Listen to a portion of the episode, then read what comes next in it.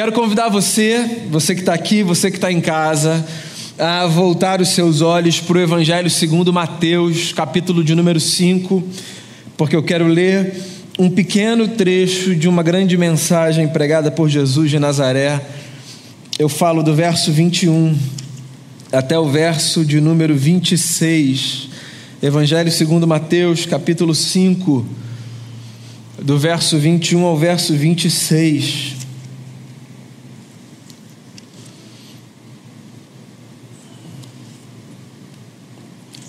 Diz assim o texto: Vocês ouviram o que foi dito aos seus antepassados: Não matarás, e quem matar estará sujeito a julgamento. Mas eu lhes digo que qualquer que se irar contra seu irmão estará sujeito a julgamento.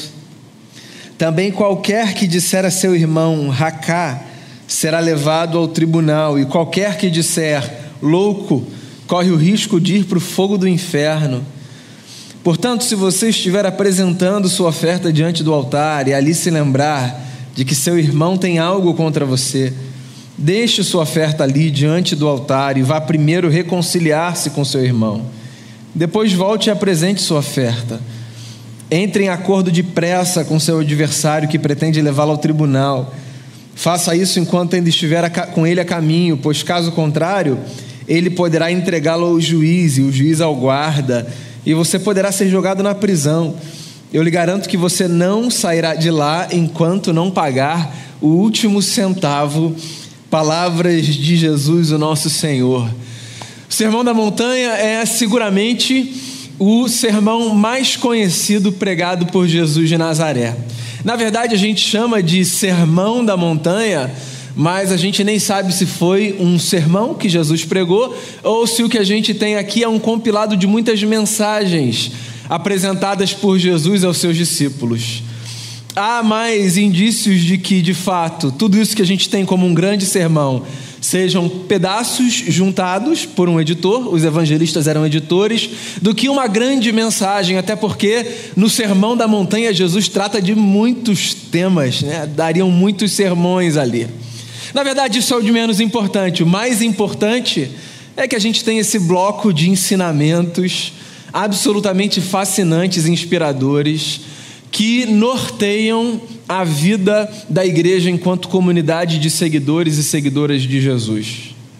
Há quem diga, e eu concordo com isso, que se você decidir discernir e entender o coração da ética de Jesus e do seu evangelho, então você deve voltar os seus olhos para o sermão da montanha. Eu acredito nisso. No Sermão do Monte ou Sermão da Montanha, a gente tem a reunião dos principais elementos da ética de Jesus. A síntese do que um discípulo de Jesus, do que uma seguidora de Jesus são convocados para praticar na sua vida. Então a gente tem aqui uma reunião de muitos temas que são fundamentais para a nossa jornada. Jesus era um mestre em Israel. Jesus se apresenta no seu tempo e naquele espaço de terra como um mestre, como um rabino. E aqui no Sermão da Montanha, no capítulo 5 em especial, a gente tem uma prática muito comum dos mestres em Israel, que era a prática de reunirem discípulos e oferecerem aos discípulos a sua interpretação da lei de Moisés. Então, olha só. O que acontecia era o seguinte: basicamente, o povo no qual Jesus nasce, o povo do qual ele faz parte, tomava a lei de Moisés, os cinco primeiros livros da nossa Bíblia, como mandamento divino, como lei divina. Esse era o material a partir do qual eles trabalhavam, certo? Era o material a partir do qual eles construíam a sua forma de ver o mundo, a maneira de se relacionarem. O texto base daquela comunidade era o Pentateuco, a Torá. E havia também os textos dos profetas, que aparecem também, obviamente, na nossa Bíblia. Os textos dos profetas e os salmos, as canções, nada mais eram do que explicações ou aplicações práticas do texto da lei. Então, o coração da ética daquela gente estava na lei. O que o mestre em Israel fazia? O mestre em Israel reuniu seus discípulos e apresentava aos seus discípulos a sua interpretação da lei. Era o que os mestres faziam. A comunidade na qual Jesus nasce, o povo no qual Jesus nasce, nesse sentido, era um povo diferente do povo do nosso tempo, do espírito da nossa época. A gente vive num tempo muito curioso nesse quesito em particular, que é nós achamos que as pessoas não têm direito de terem interpretações diferentes e díspares a partir de um mesmo texto. Nós vivemos num tempo em que as pessoas são todas obrigadas a lerem os textos da mesma forma. Mas você sabe que Jesus nasceu numa cultura diferente. Né? Jesus nasceu numa cultura que respeitava as interpretações diferentes das escolas rabínicas diferentes. Então você tinha um rabino mais conservador que lia um texto de uma determinada maneira, e você tinha um rabino mais liberal na leitura que lia o mesmo texto de outra determinada maneira. E eles não ficavam ali disputando qual interpretação era a interpretação correta. Eles simplesmente possibilitavam que a comunidade crescesse nessa tensão entre leituras diferentes. Jesus está fazendo exatamente isso aqui no Sermão do Monte, no capítulo 5 em especial. Ele está pegando um texto e ele está oferecendo a sua interpretação. É por isso que, não só nesse texto que eu li, mas em outras pequenas sessões do capítulo 5, você tem Jesus começando com a seguinte frase: Vocês ouviram o que foi dito? Eu, porém, vos digo. E se você reparar, o vocês ouviram o que foi dito, geralmente é uma alusão ao texto escrito de Moisés, as palavras objetivas. E aí Jesus reúne os seus discípulos e oferece a sua interpretação. Os judeus chamariam isso de uma midrash. Midrash é a interpretação que um mestre oferece para a comunidade, que está para além da leitura literal do texto. É a capacidade que um mestre tem de olhar para as palavras e de ler não apenas na superficialidade da letra, ou seja, não apenas de entender literalmente o que está escrito, mas de captar o espírito do texto. Os mestres faziam isso. E Jesus tinha uma habilidade muito singular de interpretar o espírito dos textos. Mas, como um, um bom mestre, Jesus parte do lugar comum. Ele começa dizendo assim: Vocês ouviram o que foi dito aos seus antepassados: Não matarás. Ele está evocando os dez mandamentos. E quem matar estará sujeito a julgamento, a interpretação literal, superficial, mais óbvia e mais clara do texto. Ele parte desse lugar comum. Vocês ouviram o que foi dito: não matem. E vocês também ouviram que está lá: quem matar está sujeito a julgamento. Aí agora Jesus vem e dá a interpretação dele do texto. Eu, porém, vos digo: qualquer que se irá contra seu irmão estará sujeito a julgamento. E também qualquer que disser a seu irmão, Racá, será levado ao tribunal. E qualquer que disser louco, corre o risco de ir para o fogo do inferno. A comunidade evangélica muitas vezes se propõe a fazer leituras da Bíblia Sagrada como se a Bíblia fosse um livro que só pedisse da gente a capacidade de entender literalmente cada palavra de cada texto. Isso faz com que às vezes a gente se aproxime dos textos da Bíblia de modo muito empobrecido. Eu me lembro, por exemplo, de algumas conversas que eu já tive com algumas pessoas que, diante desse texto, entenderam o seguinte: bem, o que Jesus está dizendo é que, além da gente não poder matar outra pessoa, ou seja, tirar a vida da outra pessoa, tem mais algumas palavras aqui que a gente não pode usar, que são racá, tolo ou louco. Ou seja, tem gente que olha para o texto e acha que o que Jesus está estabelecendo nesse texto é o vocabulário que a gente deve evitar. Ou seja, não use essas palavras e você não terá problema com o texto, porque o texto está dizendo que se você chamar o seu irmão de tolo, e se você chamar o seu irmão de louco, você vai ter um grande problema. Você pode inclusive ir para o inferno porque você chamou alguém de louco. O que, que é isso? Isso é não entender o espírito do texto, isso é permanecer na superficialidade do texto, isso é achar que a ética cristã nos empurra para esse lugar de cumprirmos regras.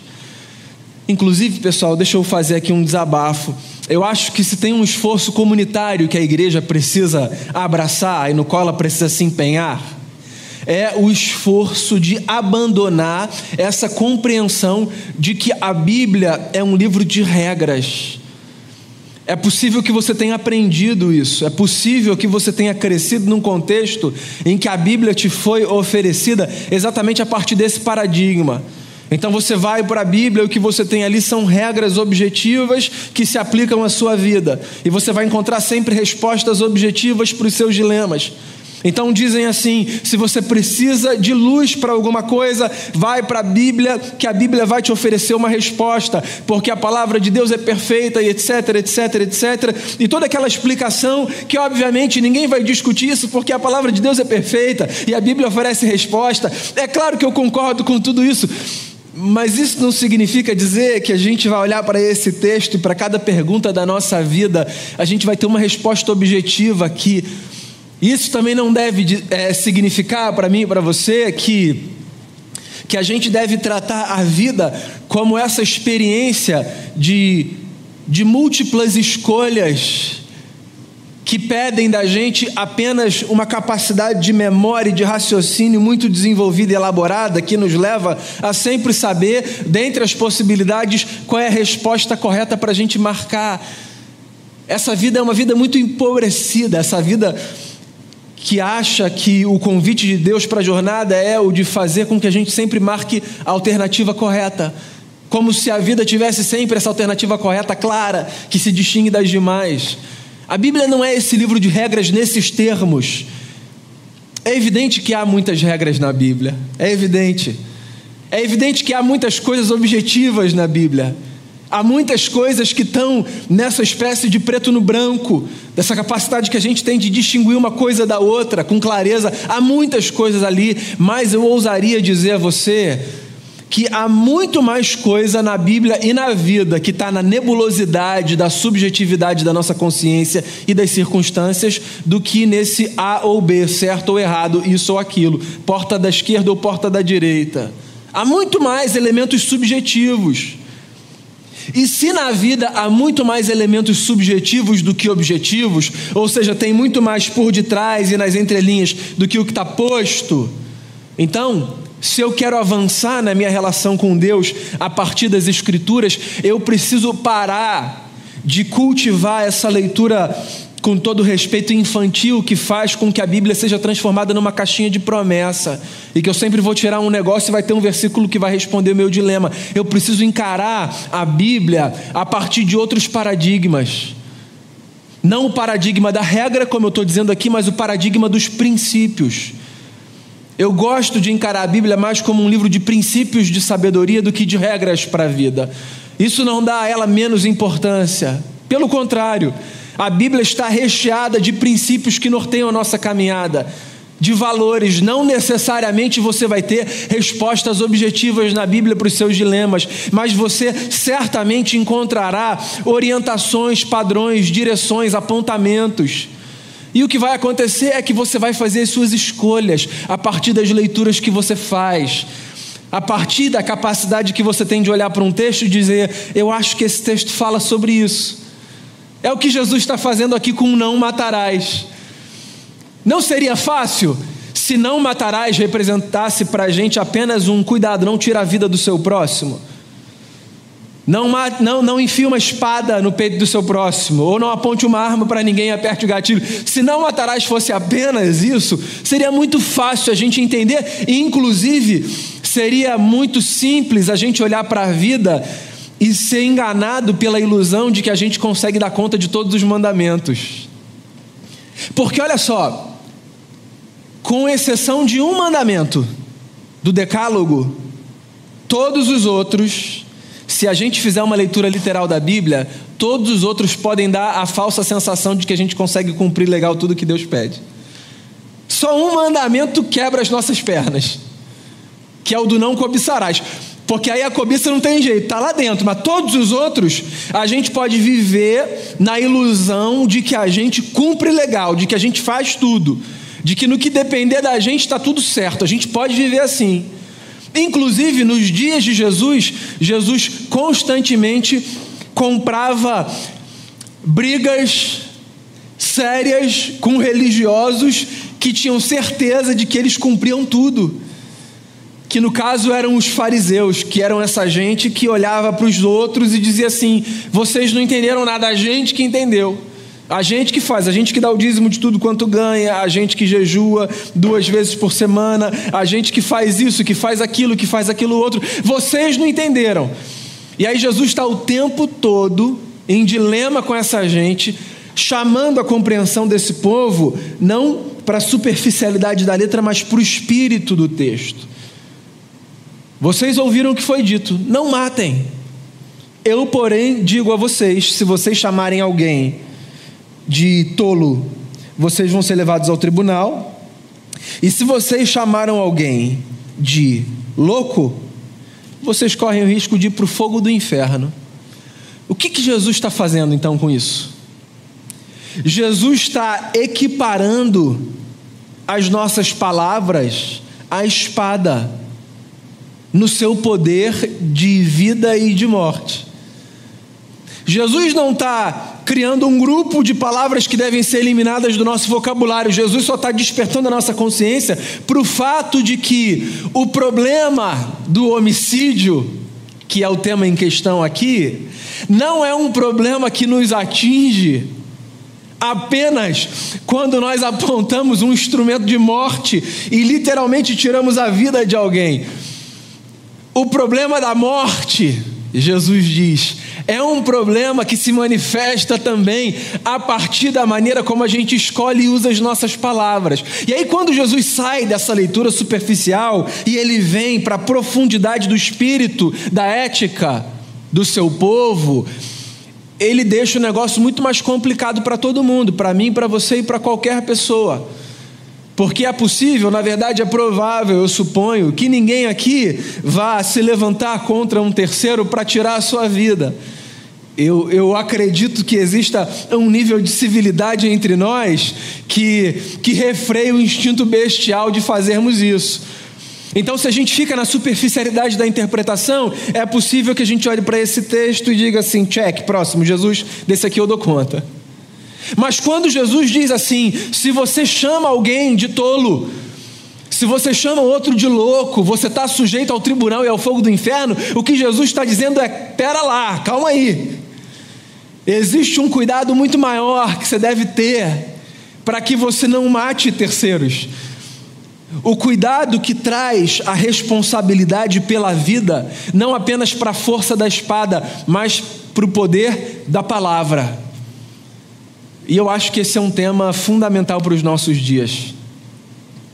Porque talvez nas últimas décadas, eu não sei, talvez a gente não tenha visto nas últimas décadas uma desvinculação tão grande daquilo que se diz e a responsabilidade daquele que disse. A gente vive um dilema hoje né, no nosso mundo. Inclusive, um dilema que tem sido tratado e discutido por gente do campo da filosofia, do campo do direito, do campo da psicologia, do campo das sociologias de maneira geral, das ciências sociais, que é o dilema de nós vivermos num tempo que, por conta das suas configurações, dá a muitos a sensação de que cada um pode falar o que quiser, da forma que quiser, com quem quiser, sem se responsabilizar por aquilo. Então, sobretudo, por exemplo, nesses ambientes de proteção, que são os ambientes por detrás das telas, dos teclados e dos, dos celulares e dos computadores que a gente tem, é impressionante como as pessoas, por exemplo, são estimuladas e fomentadas a tratarem as outras sim, sem a menor responsabilização por aquilo que falam, como falam, o que falam, e seguem a vida como se tudo tivesse normal, certo? Sem ter consciência, por exemplo, de que nós somos profundamente responsáveis por tudo aquilo que nós falamos. E mais do que isso, nós somos responsáveis pela construção da vida a partir daquilo que nós falamos. Jesus está elaborando aqui um ponto que foi desenvolvido pelo seu irmão Tiago numa das suas na sua carta, perdão, que está lá no final é, do Novo Testamento, no final da Bíblia, né? O ponto de que a língua é fogo, é uma espada. Com a língua a gente abençoa e com a língua a gente amaldiçoa. Com a, vida, com a língua a gente potencializa e constrói vida, e com a língua a gente despotencializa e contribui para a morte. Na teologia de Tiago, o poder da palavra é tão central que ele diz, por exemplo, que quem consegue controlar a sua língua controla o quê? O corpo todo. O corpo todo. Na teologia de Tiago, o corpo é controlado pela língua.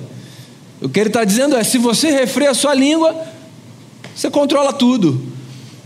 Mais uma vez, as Escrituras nos dando a lembrança de que as palavras são absolutamente poderosas absolutamente poderosas. Inclusive, pessoal, tem uma coisa muito bonita na Bíblia, né? Por exemplo, o texto que abre a Bíblia Sagrada, que é o texto que fala sobre a criação, usa exatamente a metáfora da palavra para descrever como o universo veio a existir, né? No princípio, criou Deus os céus e a terra. A terra era sem forma e vazia. O Espírito de Deus se movimentava sobre a face das águas. Aí o texto avança e diz o que para a gente? E disse Deus: haja luz e houve luz. Moisés, quando escreve o texto, ele descreve a ordem do universo como resultado do poder da palavra. Isso é simbólico. É forte demais. O que o autor do Gênesis está dizendo é que o mundo saiu do caos, a terra era sem forma e vazia, e veio para um ambiente de ordem a partir do uso da palavra do Criador. Quando João, por exemplo, no seu prólogo, no prólogo do seu evangelho, fala sobre não o nascimento de Jesus, mas sobre a encarnação, do Verbo eterno de Deus, eu já até denunciei aqui o que eu vou falar. Qual é a metáfora que ele usa, o conceito filosófico que ele usa? Do Verbo que se fez carne.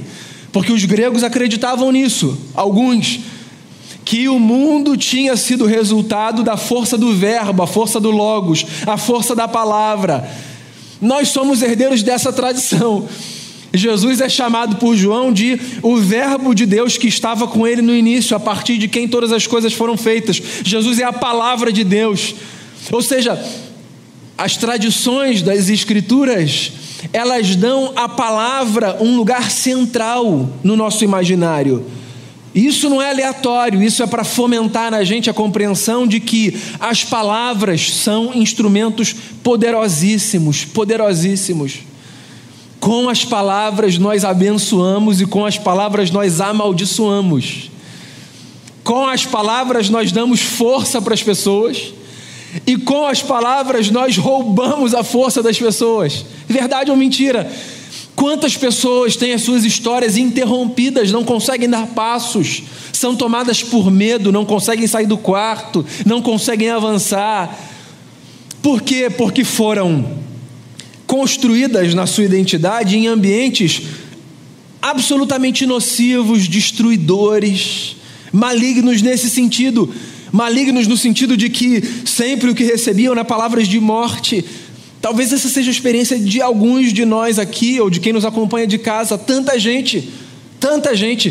Se você cresceu num ambiente saudável, talvez você não consiga imaginar e calcular, por exemplo, que algumas coisas que para você são muito naturais, para outras pessoas demandam um esforço absurdo. Porque, por mais que do ponto de vista da complexidade as tarefas sejam simples, do ponto de vista da bagagem emocional que as pessoas trazem, às vezes isso requer delas um esforço descomunal. Deixa eu contar um negócio para você, uma das histórias mais impactantes que eu ouvi uma vez eu conversava com uma pessoa e ela me dizia assim: Você sabe qual foi a minha história na igreja, como eu me converti? Eu disse: Me diga então. E aí a pessoa disse assim para mim: Eu cresci num contexto de muita violência dentro da minha casa, não de violência física, mas de muita violência verbal.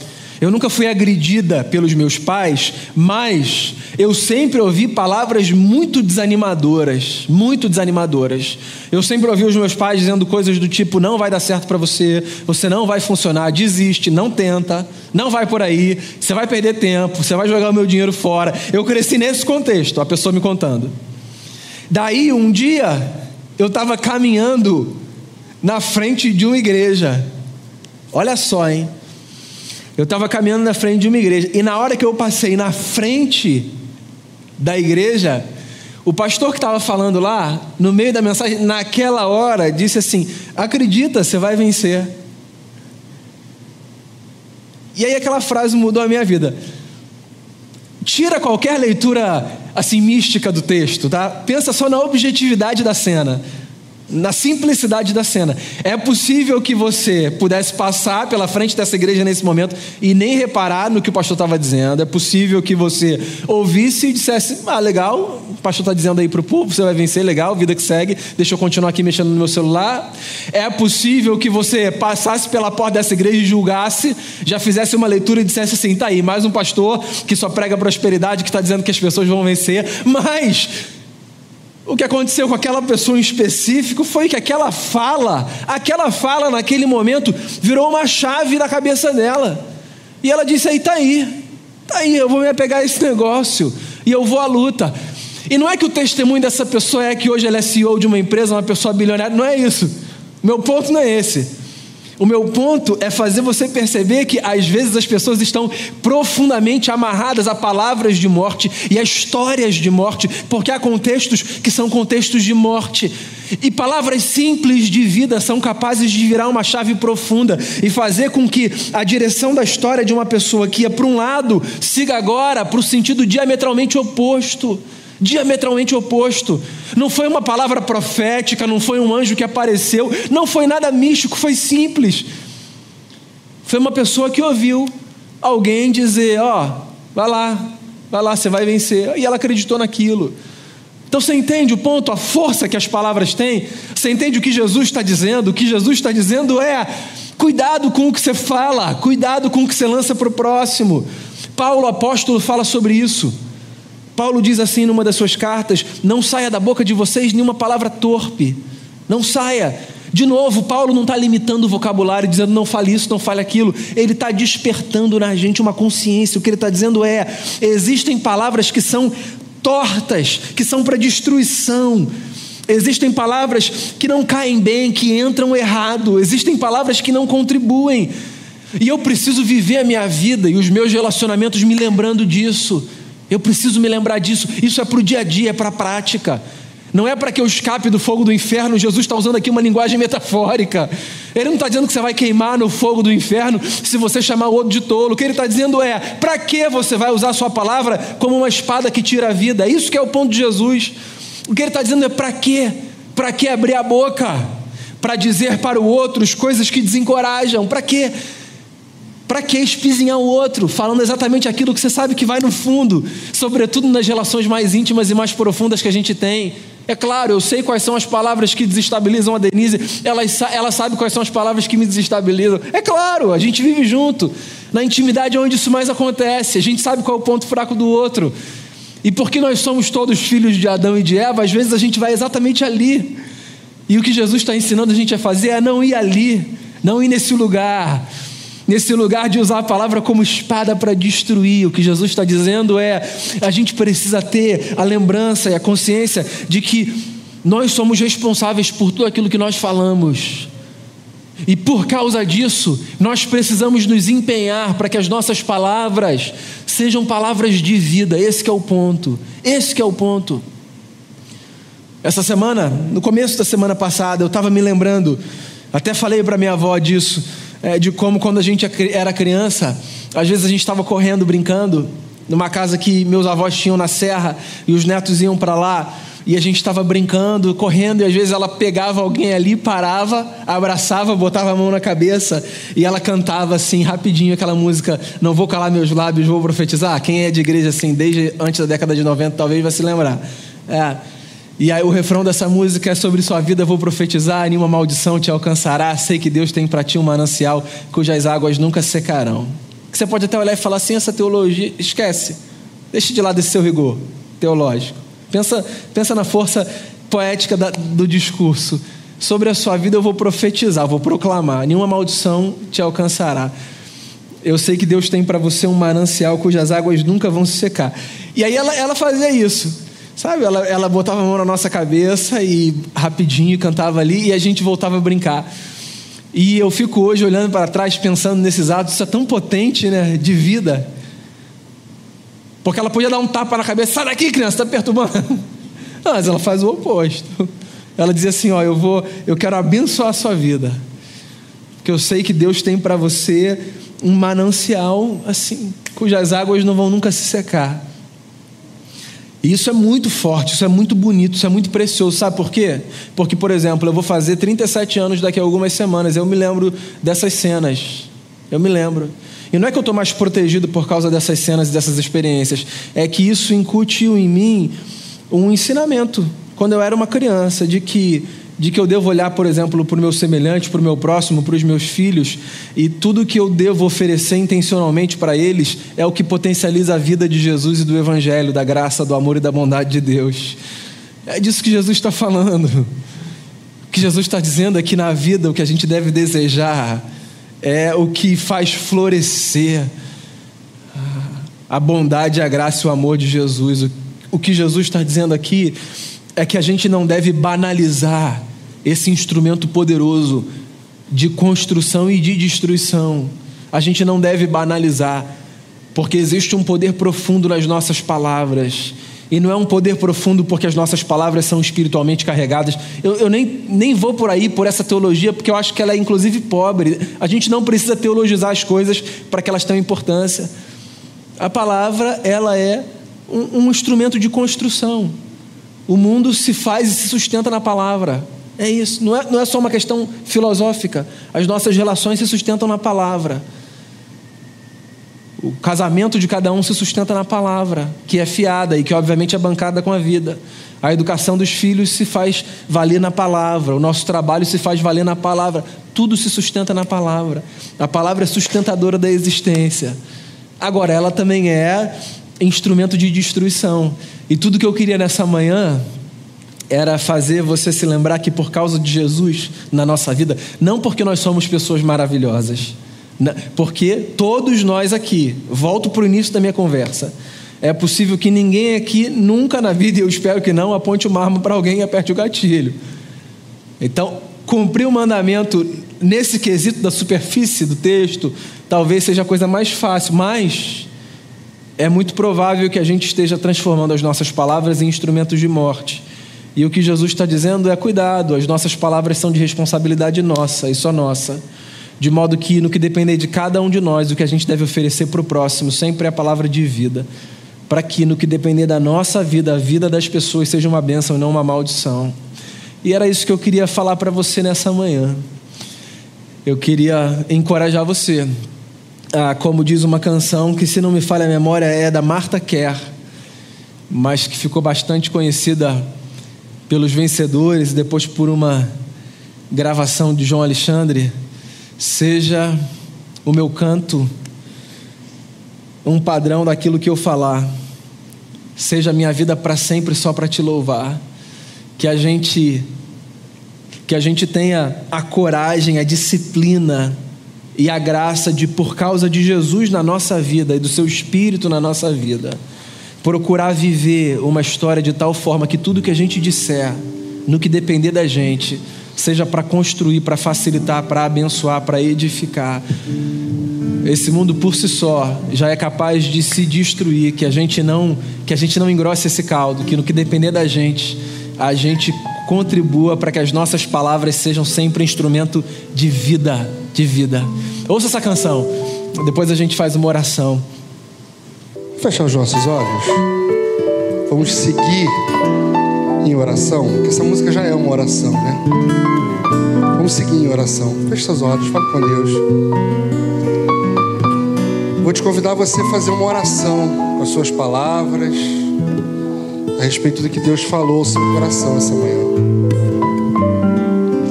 Fale com o Senhor, a sua maneira, do seu jeito, com as suas palavras.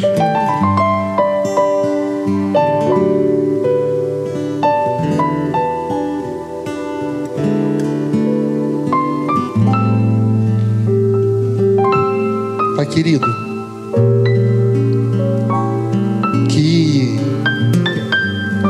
instrução recebemos essa manhã? Se tem alguma coisa que nós desejamos a partir de ouvir a tua palavra, é que da nossa boca sempre saia palavras de vida. Que da nossa boca nunca, nunca saiam palavras que diminuam, que restringam o espaço do outro. Que da nossa boca sempre saia uma palavra que traga renovo, esperança e paz àqueles que nos cercam, àqueles que nós nos relacionamos. Em nome de Cristo Jesus, que as nossas ações não sejam ações que reproduzam mal, mas que sejam ações que dignifiquem a Ti, que mostrem o exemplo de Jesus Cristo através das nossas vidas. Ser com cada um de nós, transforma a nossa forma de pensar, nossa forma de agir, nossa forma de falar. Em nome de Cristo Jesus, que teu povo seja transformado para a glória do Senhor. Que teu povo seja transformado para que homens e mulheres venham conhecer a Ti através da ação transformadora que o Senhor fez na vida de cada um de nós. Muito obrigado, porque saímos daqui essa manhã motivados a não sermos mais aqueles que trazem palavras que matam, mas que somos aqueles a partir de então, seremos aqueles a partir de então que traz, que trazem palavra de vida, de renovo e de esperança, porque é para isso que o Senhor tem nos orientado, é para isso que o Senhor tem falado aos nossos corações, é para isso que o Senhor tem transformado as nossas vidas, para sermos bênçãos. Muito obrigado. Em nome de Cristo Jesus que nós oramos. Amém e amém.